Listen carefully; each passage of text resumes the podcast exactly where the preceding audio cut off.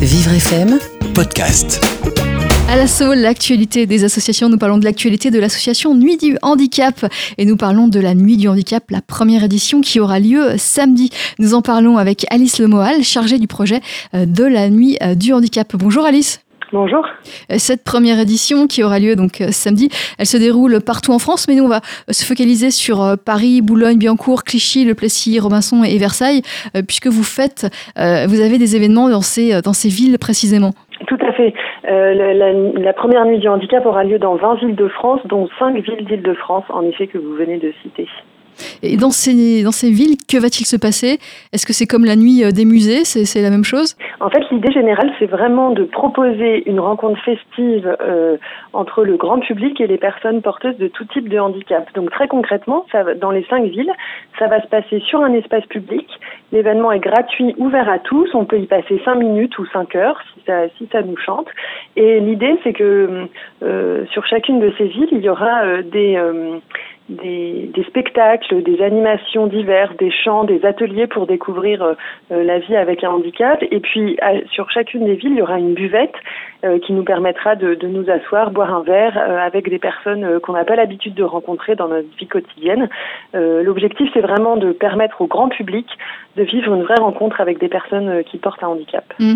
Est-ce qu'il n'y a pas un petit peu de, de voyeurisme? Non, c'est pas du tout ça? alors là, certainement pas. L'idée, c'est vraiment que on, on vit dans un monde où les rencontres euh, physiques euh, et les vraies rencontres sont pas toujours simples.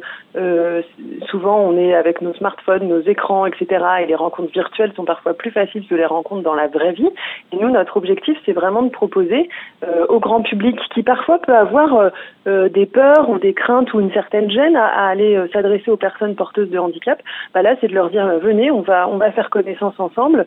C'est aussi pour voilà pour dédramatiser le le handicap et pour dire que les personnes qui portent des handicaps ont aussi des, talents et des choses à apporter à la société. C'est ça l'esprit. Mmh. Alors samedi, vous attendez euh, des personnes qui ne sont pas porteuses de handicap et des personnes porteuses de handicap pour ces activités, ces ateliers, ces concerts?